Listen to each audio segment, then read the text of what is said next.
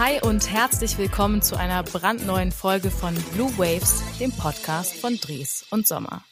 Viertel, Kiez oder in Wien Grätzl alles das sind Bezeichnungen für Stadtviertel, die man in der Bau- und Immobilienbranche auch als Quartiere bezeichnet.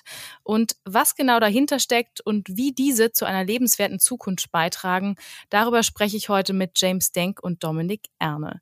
James ist Projektteamleiter bei Dres und Sommer am Standort Wien und Dominik ist Prokurist und Partner bei Bondi Consult, einer Unternehmensberatung im Bereich Immobilien. Und damit hi zusammen. Und zuerst mal die wichtige Frage, habe ich denn die wienerische Bezeichnung für Stadtviertel überhaupt richtig ausgesprochen? Also ihr als Österreicher seid ja da wesentlich mehr Profis als ich. Also für mich ich, hat es stimmig geklungen, ja. Dominik, war stimmig? James, für dich auch?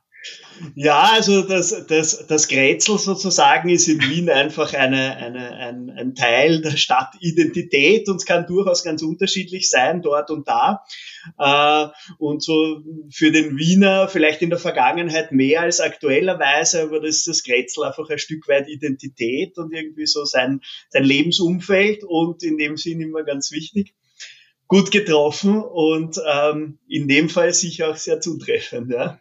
Sehr gut. Dann äh, bin ich beruhigt, dass ich sowohl inhaltlich auch als sprachlich nicht äh, komplett daneben lag, auch wenn ich natürlich so ein bisschen branchenfremd bin. Ihr arbeitet ja aktuell gemeinsam in dem Projekt 21 und kennt euch daher auch schon ein Weilchen. Von da habe ich noch so eine kleine Challenge zum Anfang mit euch oder für euch mitgebracht.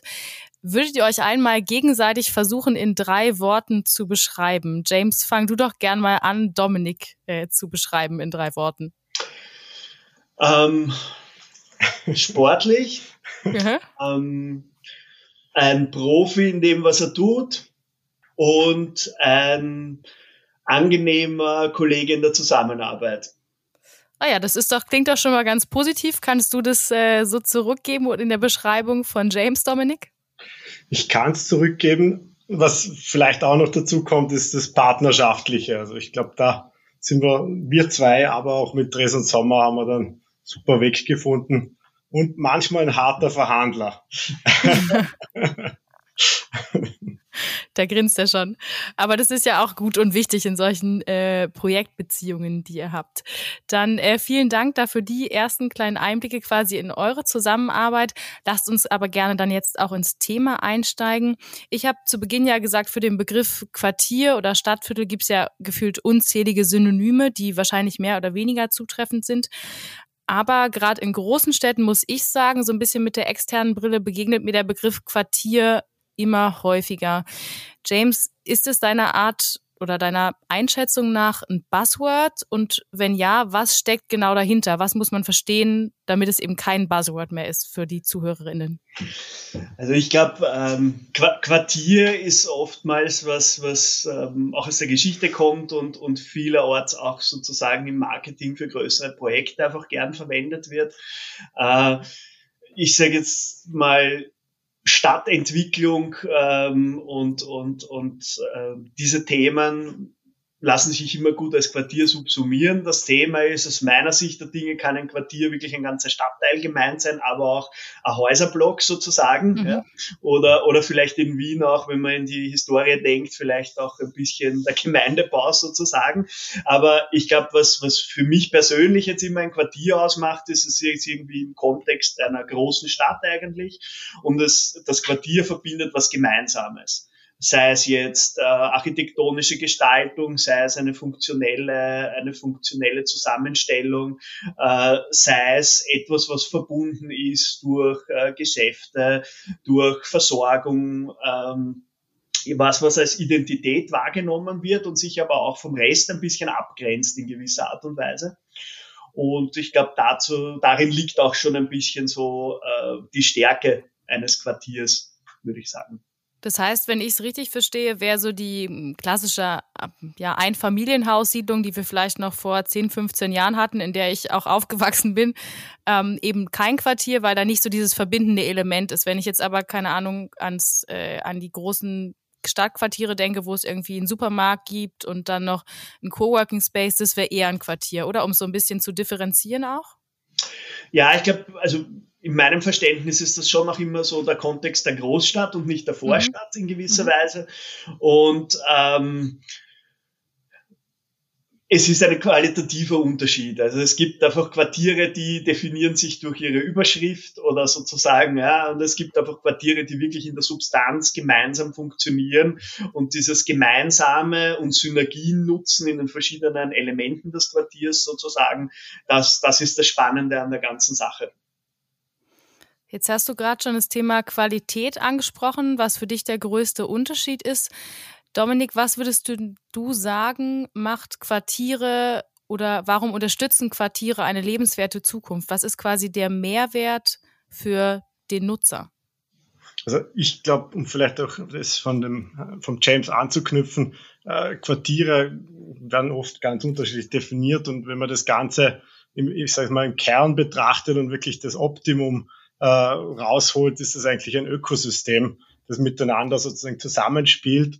Und in diesem Ökosystem funktioniert das Ganze wirklich als sozusagen Teil von einer Stadt oder die Stadt in der Stadt, wie wir sie gerne nennen, äh, die einfach den Nutzern die Möglichkeit geben, kurze Wege zu haben, äh, das Kindermorgen zum Kindergarten zu bringen, am Abend vielleicht ins Fitnessstudio zu gehen oder dort ein Auto auszuleihen mit irgendwelchen Shared Mobility Konzepten. Also sozusagen alles, was sich ein, ein, Nutzer wünscht, sollten wir uns eigentlich schon längst überlegt haben, dass wir dorthin stellen. Das ist eigentlich unsere Challenge und das ist auch das, was wir uns bis jetzt Ziel gesetzt haben, um sozusagen bestmöglich äh, für jeder Mann und jede Frau äh, sozusagen da auch darzustellen.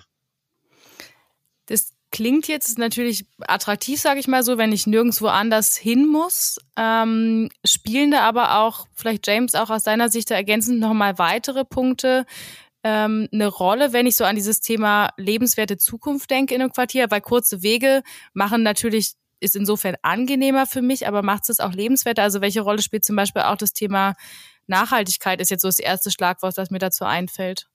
Ich glaube, die kurzen Wege sind vor allem einfach ein, ein riesen Nachhaltigkeitsthema, weil Mobilität in der Stadt ein Thema ist. Und äh, je kürzere Wege ich habe zwischen Wohnen, Arbeiten, Freizeit, vor allem im Familienzusammenhang mit den Kids und so weiter, äh, desto weniger Energie brauche ich, dass ich von A nach B komme.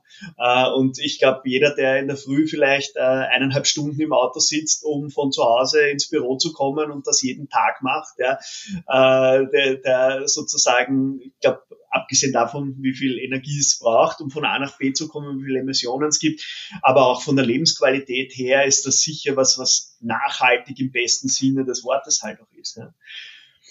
Anderes Thema ist, dass man, und da sind wir wieder bei der Qualität eben äh, dieser, dieser Quartiere, wo man sagen muss, man kann einfach Infrastruktureinrichtungen bündeln, man kann Energieversorgung, Kälteversorgung bündeln, ähm, man kann irgendwie Dinge umsetzen in einem, in der kleinen Stadt, in der Stadt sozusagen, die man vielleicht sonst äh, aufgrund von Abhängigkeiten von großen Unternehmen, Energieversorgern nicht machen kann, sondern dass man da im Sinne von Energieautarkie einfach da äh, eine kleinere Lösung finden kann, die aber groß genug ist, um, um tatsächlich auch äh, Potenzial zu haben und, und, und wirtschaftlich gut umsetzbar zu sein.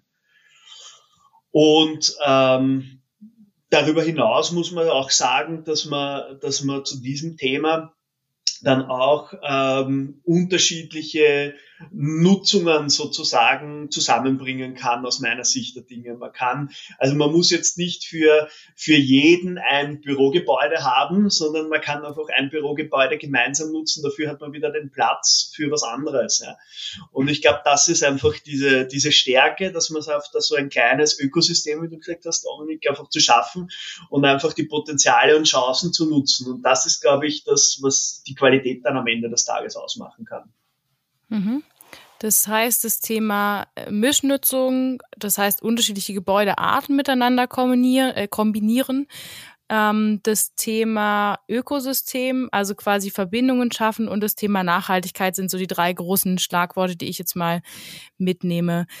Jetzt, Dominik, Mischnutzung war ein großes Thema. Ihr arbeitet ja gerade an mit 21 an genau so einem Projekt, was eben dieses Mischnut oder diesen Mischnutzungsgedanken auch hat. Kannst du mal an dem Beispiel erläutern, warum eben dieses Thema Mischnutzung bei solchen Projekten sinnvoll ist?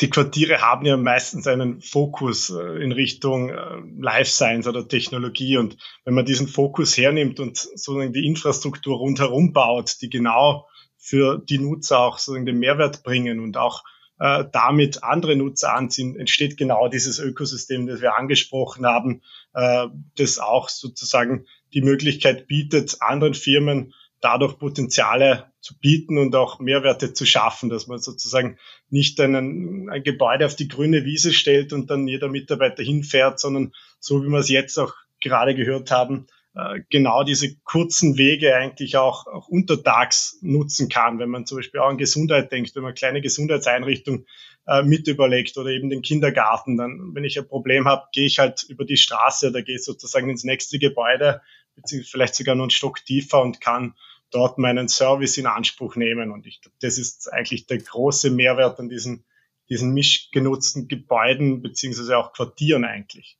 Mhm. Und wo liegt jetzt, du hast gesagt, dass die Mischnutzungsgebäude oder Quartiere haben einen unterschiedlichen Fokus. Wo liegt bei 21 der Fokus?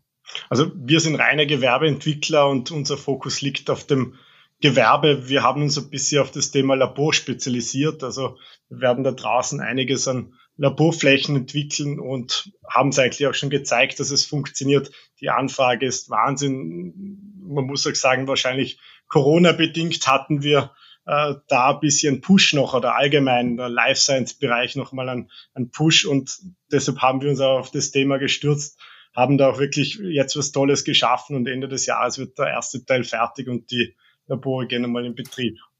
Und was kommt dann da zusätzlich noch rein? Also, weil ich tue mich gerade noch ein bisschen schwer, quasi mir vorzustellen, wie kann denn ein Quartier sein, wo Labore sind? Da wohnen dann wahrscheinlich Labormitarbeiter, würde ich jetzt mal sagen. Aber was gab es darüber hinaus noch für Gebäudekomplexe, die sich eben da finden, um diese Mischnutzung herauszubringen?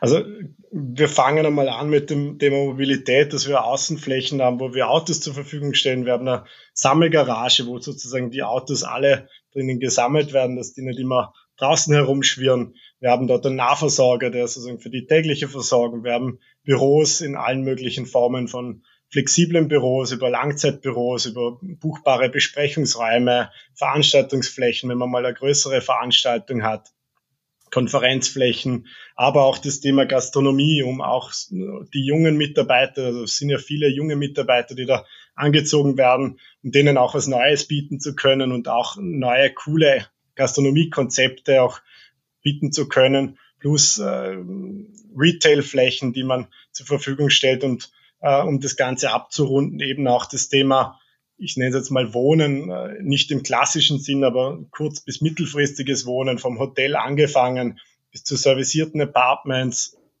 äh, bis zum Fitnessstudio, eigentlich so quer über die äh, ganze Leiste das Ganze abbilden zu können und dann auch noch mit kleinen Shops für Elektro, ich sage mal Fachhandel bis zu äh, kleinen Bankfiliale, einfach das Ganze abzurunden, um eben vielleicht auch noch zu erwähnen, der Kindergarten, Gesundheitszentrum, mhm. einfach diese Vielfalt an Nutzungen, um, um das Ganze äh, auch, auch sozusagen für, für jeder Mann und jede Frau wirklich als, als Erlebnis gestalten zu können. Und auch ein Stück weit den Alltag zu erleichtern, so nehme ich es jetzt zumindest ähm, wahr, weil wenn ich so daran denke, dass wir äh, bei Dres und Stuttgart sitzen, so ein bisschen außerhalb und wie oft denke ich mir zum Beispiel, ach, es wäre jetzt nett, wenn ich in der Mittagspause nochmal kurz irgendwie zum DM könnte oder zur Apotheke ähm, und so muss es halt bis abends zu Hause warten und ich verliere dann wieder Zeit. Ähm, also von daher dieses Thema eben kurze Wege, wie ihr es auch schon angesprochen habt. James, jetzt du aus, aus Baumanagement-Sicht, ähm, Quartiere sind jetzt natürlich noch relativ neu. Was muss man denn oder was für Herausforderungen gibt es bei der Planung, bei der Umsetzung von Quartieren? Weil für mich klingt jetzt dieses Thema Mischnutzung erstmal komplizierter als einfach nur ein stinknormales äh, Wohnviertel hinzustellen. Ich bin aber natürlich jetzt weit entfernt aus der Baubranche. Naja, das stimmt schon. Ähm, ich glaube, soll man sagen, es ist ein Gesamtkunstwerk, sein Quartier. ja. Mhm. Und zwar das von der ersten Idee wahrscheinlich auch bis zum letzten Mangel, der behoben wird. Äh, ich glaube, das Wichtige ist, dass man am Anfang mal wissen muss, dass man ein Quartier überhaupt plant. Ja. Also klingt jetzt komisch, aber äh, äh, was ich meine, ist einfach, ähm, einfach diese Qualität und was will ich dort eigentlich erreichen. Ja? Also das, glaube ich, muss man ganz am Anfang äh, festsetzen mhm. äh, und dann auch schon wissen, weil je weiter es dann in die Bauausführung geht, desto schwieriger wird es dann auch noch Weichen zu stellen. Ja? Ähm, aber ich sage jetzt mal, ich weiß jetzt nicht ganz genau, wie lang die Projektlaufzeit beim 21 von der, vom Einkauf der Liegenschaft sozusagen über die ganzen Planungsprozesse bis hin jetzt dann noch dann der ersten Fertigstellung und dann der weiteren Fertigstellungen ist. Aber ich würde sagen, wir sprechen da schon vor Horizonten, die also zehn Jahre mal übersteigen. Ähm, Wahnsinn. Und, und, und da muss man ehrlicherweise sagen, heute sich zu überlegen, was man in zehn Jahren brauchen wird, ist echt schwierig. Also mhm. ich denke jetzt äh, zum Thema, äh, also Baustoffe, ja natürlich, aber das ist eher vielleicht noch einfacher. Ähm, ähm, Mobilität, ich könnte es heute nicht sagen, was wie in zehn Jahren die Mobilität ausschaut. So äh, und, und auch zu sagen, okay, Thema Digitalisierung nicht nur jetzt im, im Projekt selbst, sondern aber auch in der Nutzung der Gebäude. Ja? Äh, ähm, in welche Richtung geht's? Was muss ich vorsehen? Äh, und von dem her ist es, glaube ich, auch da eine Riesenverantwortung sozusagen an die Planer und die Entwickler von den Quartieren, das wirklich einfach zu antizipieren und irgendwie ein gescheites Konzept äh, hinzustellen, das dann einfach auch dementsprechend nachhaltig genutzt werden kann. Ja. Deswegen ganz am Anfang die Zielsetzungen finden, ist, glaube ich, mal der erste Schritt ja, und der wichtigste. Darf ich vielleicht da kurz einhaken? Ja, gerne. Erstens einmal vielleicht Zeithorizont. Ich glaube, das erste Mal auf dem Tisch haben wir das Projekt 2015, 2016 gehabt und fertig wird's 2025, gehe ich davon aus. Also es ist, die zehn Jahre sind, sind so und ich glaube, eines der größten Themen, die da mitspielen, ist das Thema Flexibilität, weil wir schauen natürlich immer in die Zukunft. Wir versuchen auch immer Themen schon drei Jahre davor irgendwie zu antizipieren, aber es, es gelingt halt auch nicht immer. Also wenn wir immer in die Zukunft schauen könnten, dann hätten wir. Wäre schon reicher und würde ja. was anderes machen wahrscheinlich. Hätten wir vielleicht auch Corona gesehen, aber.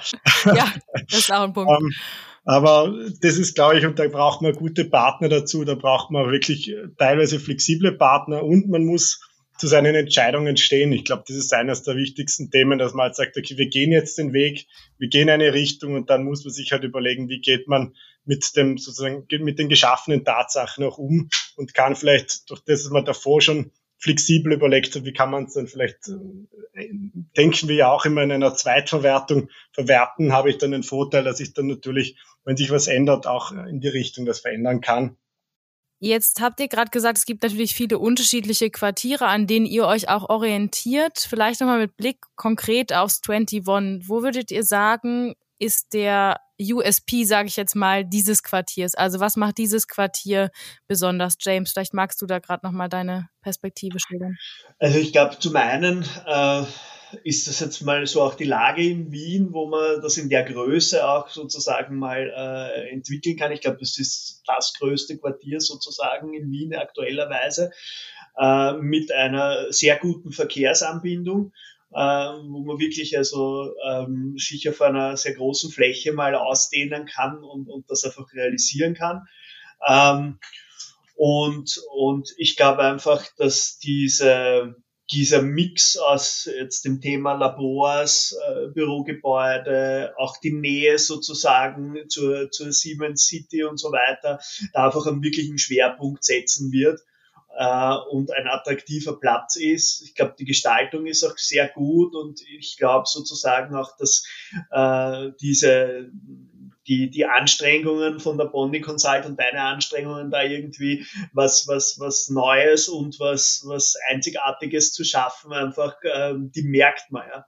Sei, mhm. sei es allein nur, jetzt mal kurz an dem Exkurs, äh, äh, jetzt auch die Baustelle ein bisschen in Szene zu setzen und Tanz und Bau zu verbinden, ist also eine Idee, die ich so vorher auch noch nicht gekannt habe, ja.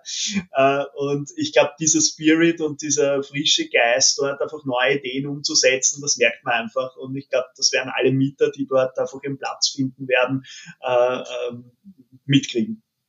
Tanz und Bau klingt spannend. Jetzt habe ich das tatsächlich noch nicht mitbekommen, was da geplant ist. Erzähl doch mal kurz, äh, was es für ein Event gibt da vor Ort. Also wir haben nochmal, wir machen insgesamt eine dreiteilige Serie, wo wir äh, das, ich sage es mal, Schöne vom Tanz mit, mit dem etwas ruppig harten vom Bau verbinden und äh, haben jetzt sozusagen das zweite Video veröffentlicht von einer dreiteiligen Serie eben, äh, wo wir sozusagen zwei, einmal eine Tänzerin, dann zwei Tänzerinnen das Ganze bespielen und einmal auf Orte auch sozusagen einen Blick bringen, die wir eigentlich als Entwickler normalerweise ein bisschen vernachlässigen. Also angefangen vom Keller bis zu den Lüftungsgeräten am Dach äh, gibt's auf, auf unserer YouTube-Seite auch äh, zu sehen. Also es ist einmal ganz was anderes wie, wie die klassischen Baustellenvideos, die haben wir natürlich auch. ja, die Mischung macht's. Also für äh, quasi Leute, die dann vielleicht auch ein bisschen unbedarft sind und trotzdem das Projekt spannend finden, die können dann da auf alle Fälle mal reinschauen. Das verlinken wir auch in der Episodenbeschreibung dann für alle, die jetzt denken, Mensch, habe ich direkt Lust anzuschauen. Ähm, jetzt nochmal für mich so ein bisschen die Frage, Quartiersentwicklung ist ja jetzt ein Neubauprojekt. Da ist es gefühlt alles, also es hat einen langen Zeithorizont, aber natürlich besser umsetzbar. Wir stellen uns natürlich aber in der Bau- und Immobilienbranche auch immer die Frage, wie sieht's denn mit dem Bestand aus? Weil den gibt's ja auch noch. Kann man auch Bestandsgebäude in Quartiere entwickeln? Und wenn ja, welche Voraussetzungen muss man da oder muss quasi der Bestand mitbringen, James, um eben zum Quartier zu werden? Also äh, Voraussetzungen, ich sage jetzt mal, äh, eine gewisse Größe ist sicher mal vom Vorteil äh, und eine gewisse Qualität ja, äh, der gebauten Umwelt ist auch vom Vorteil, sage ich jetzt mal. Äh, Im Großen und Ganzen glaube ich, dass also im Bestand, und Bestand ist ein Riesenthema, das uns jetzt auch zukünftig auch weiter, äh, weiter immer weiter mehr beschäftigen wird. Äh, es wird kurz- oder lang Quartiere im Bestand geben müssen. Die Rahmenbedingungen sind natürlich mehrere als wenn ich jetzt auf der grünen Wiese baue. Allerdings, wenn ich am Bestand denke, dann denke ich auch an Bauwerke, die jetzt schon in einem, in einem Stadtgebiet eingebettet sind und sozusagen neu erfunden werden können. Äh, von dem her glaube ich, dass das eben insbesondere zum Thema Nachhaltigkeit, äh, Kreislaufwirtschaft ganz wichtig ist, den Bestand da einfach ähm, entsprechend zu gestalten.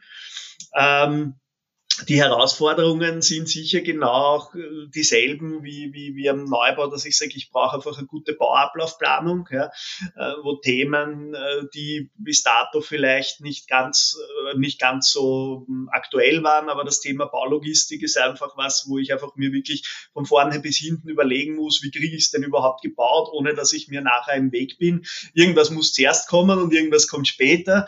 Das ist mit den Bauplätzen auch beim 21 äh, ein Thema und auch wo setze ich dann das große Baubüro hin, weil ich muss ja meine, meine Arbeiter unterbringen, ich muss die Ingenieure vor Ort unterbringen und die Teams. Ja. Ähm, das heißt, da muss man sicher auch immer eine gute muss man sich das einfach gescheit überlegen. Äh, und man braucht natürlich auch äh, sozusagen die Unternehmen, die auch im Bestand agieren können. Ja. Ähm, da braucht es einfach eine gewisse Erfahrung mit der Bausubstanz der vergangenen Jahre. Da braucht es einfach äh, gewisse Agilität sozusagen, auch von der Planung her, weil man einfach dann oft mit Dingen konfrontiert ist, die es halt ähm, die man halt vorher nicht kennt. Das ist halt das Bauen im Bestand. Und ich glaube einfach, dass, dass ähm, das definitiv auch was ist, wo ich sage, ich kann eigentlich mit Quartiersentwicklungen in bestehenden Stadtteilen auch städteplanerisch oder zum Thema Social Governance einfach da auch Akzente setzen, wo ich vielleicht in Stadtgebieten, die einfach von der Struktur her schwach sind und so weiter, dort einfach wirklich in einem, in einer Größenordnung Akzente setzt, die einfach dann einen entsprechenden Einfluss auch auf die Peripherie haben und kann Stadtteile beleben, kann Dinge, wo was fehlt, wieder was schaffen. Also da gibt es sehr viele Möglichkeiten. Eine Frage, die mir noch unter den Nägeln brennt.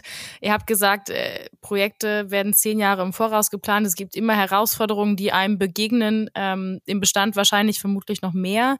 Ähm, wie war es denn beim 21? Gab es irgendwas, mit dem ihr überhaupt nicht kalkuliert habt und wo ihr gesagt habt, damit hätte ich nie gerechnet, so einen kleinen Überraschungsmoment im Projektverlauf, zumindest bis jetzt? Also grundsätzlich werde ich natürlich nie sagen, dass etwas nicht funktioniert hat. ich finde es schön, wie offen du bist. Nein, es gibt natürlich immer wieder ein paar Auf und Abs. Äh, unsere, unsere Projektpartner lieben uns nicht immer für unsere Flexibilität, vor allem auf der Planerseite. Äh, aber das ist sicher ein Thema, was, was immer wieder äh, hochkocht. Und eines der größten Themen, die, ich, die uns derzeit beschäftigen, sind sicher das Thema Genehmigungen. Das mhm. ist etwas, mit dem wir nicht gerechnet haben, dass es doch so lange dauert, muss man ehrlicherweise sagen. Äh, der Rest äh, haben wir jetzt Gott sei Dank nichts gefunden. Wir haben auch alles untersucht, was man untersuchen kann, äh, vom Boden angefangen bis zu dem ganzen äh, rundherum. Und äh, ja, sind eigentlich sehr positiv, dass das Ganze auch, auch in einem vernünftigen Zeitrahmen ein Ende findet. Sehr gut, ja. Bei, bei Boden muss ich immer an Schucket 21 denken, quasi ganz lokales Problem, wo sie die Käfer umsiedeln mussten. Dann äh, mit Blick auf die Uhr vielleicht nochmal zum Abschluss die Frage, wenn wir jetzt quasi nochmal zehn Jahre in die Zukunft springen, also sagen wir mal von Projekt Ende 2025 springen wir nach 2035. Was glaubt ihr, welche Themen werden dann den Bereich Quartiersentwicklung beschäftigen? Sind es immer noch ESG, New Work, Mobilität oder sind es dann vielleicht schon wieder ganz andere? Also ihr dürft quasi zum Abschluss nochmal den Blick in die Glaskugel wagen. James, du denkst schon ganz angestrengt. Magst du Definitiv. Also ich hoffe, dass in zehn Jahren ähm, wir zumindest die, eine, eine, eine gute Antwort auf das Thema Energieversorgung, Primärenergiebedarf und Energieautarkie für jedes Quartier haben äh, und uns darüber nicht mehr unterhalten müssen. ich ich glaube, worüber man sich immer unterhalten wird müssen, ist einfach das, was die Nutzer gerade brauchen. Ja? Und, und ich glaube, dass der Trick sein wird, ähm, Gebäude zu entwickeln, die klar in ihrer Struktur sind äh, und, und ähm, viel zulassen äh, und, und man dort einfach viel machen kann. Ja. Äh, und, und mit Sicherheit auch das Thema ähm, Instandhaltung äh, und, und, und Wartung irgendwie ähm, sich wahrscheinlich verändern wird, ja, von den technischen Einrichtungen her. Ob man dann wirklich mit dem Retina-Scan sozusagen dann in Gebäude reingehen wird, dann gleichzeitig die Lampe am Schreibtisch im Büro angemacht wird oder der Kühlschrank dann noch die Lebensmittel für den Rest des Tages bestellt, ich weiß es nicht. Ja. Ähm, ich glaube, am Ende des Tages braucht es einfach eine Umgebung, in der sich die Menschen wohlfühlen und das Gebäude muss das hergeben, das, das abbilden zu können. Wünschen tue ich mir auch, dass das Thema Nachhaltigkeit gegessen ist. Und ich glaube auch, wenn man sich jetzt die Entwicklung anschaut, äh, wird uns das sicher auch noch im Jahr 2035 beschäftigen, äh, obwohl ich hoffe, dass wir dann nicht mehr auf jeder Veranstaltung ESG hören und einmal die Erklärung davon. Äh, aber ich glaube, eines der größten Themen wird sein, das ganze, ich nenne es mal Service-Thema, Flächen anders zu betrachten, nicht mehr auf, auf irgendwo in den Bereichen, egal ob das im Bau oder auch im Betrieb, auf irgendwie das günstigste geht, sondern dass man dort wirklich auf Qualität achtet und auch, auch den Betrieb in Service eigentlich denkt, dass man sozusagen auch das Thema vielleicht Vermietung ganz anders denkt und das Ganze nur noch äh, in Richtung Services denkt, angefangen eben von der Energieversorgung bis hin, das letzte Mal war ich auf einer Veranstaltung, hat dann ein Zukunftsforscher gesagt, vielleicht haben wir irgendwann einmal, wird das Fenster nicht mehr ein Fenster, sondern man wird nur noch definieren, dass es ein, ein durchsichtiges oder durchschaubares äh, irgendetwas ist, das ich mal halt dann miete. Also so ähnlich gibt es jetzt einige Möblierungsthemen und da entwickelt sich wahnsinnig viel. Und ich glaube, wie man sieht, es hat Microsoft begonnen mit Abos, und ich glaube, das Thema ist nicht äh, fertig. Ob das jetzt wirklich der Megatrend sein wird, weiß ich nicht. Aber wenn man sich die Megatrends anschaut, deckt das natürlich vieles ab und kann natürlich zum Beispiel sowas wie Individualisierung da auch ordentlich abfangen, weil einfach jeder sich den Service buchen kann, sage ich jetzt mal, und wir auch den Service zur Verfügung stellen können, den sich der Nutzer auch wünscht. Und das hat sicher auch auf der Projektentwicklerebene ordentlich was äh, an Hausübungen bringt es mit, aber ich glaube, das, das werden wir auch lösen.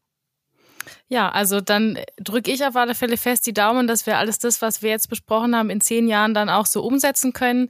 Was ich mitnehme, vielleicht um es nochmal so ein Stück weit zusammenzufassen, was der Mehrwert von Quartieren ist, ähm, das Thema Lebensqualität kurze Wege, Flexibilität und Individualisierung und das Thema den Servicegedanken, also den, den Nutzer in den Fokus stellen. Würdet ihr das so unterstützen oder habe ich was vergessen?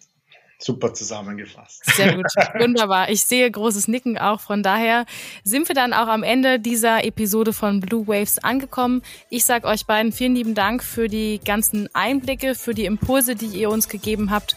Und wenn Sie, liebe ZuhörerInnen, jetzt an weiteren Informationen interessiert sind, dann klicken Sie gerne auf die Links in der Episodenbeschreibung oder vernetzen Sie sich gern auch mit James Denk oder Dominik Erne auf LinkedIn. Ich bedanke mich fürs Zuhören und sage bis zur nächsten Folge Blue Waves dem Podcast von Dries und Sommer.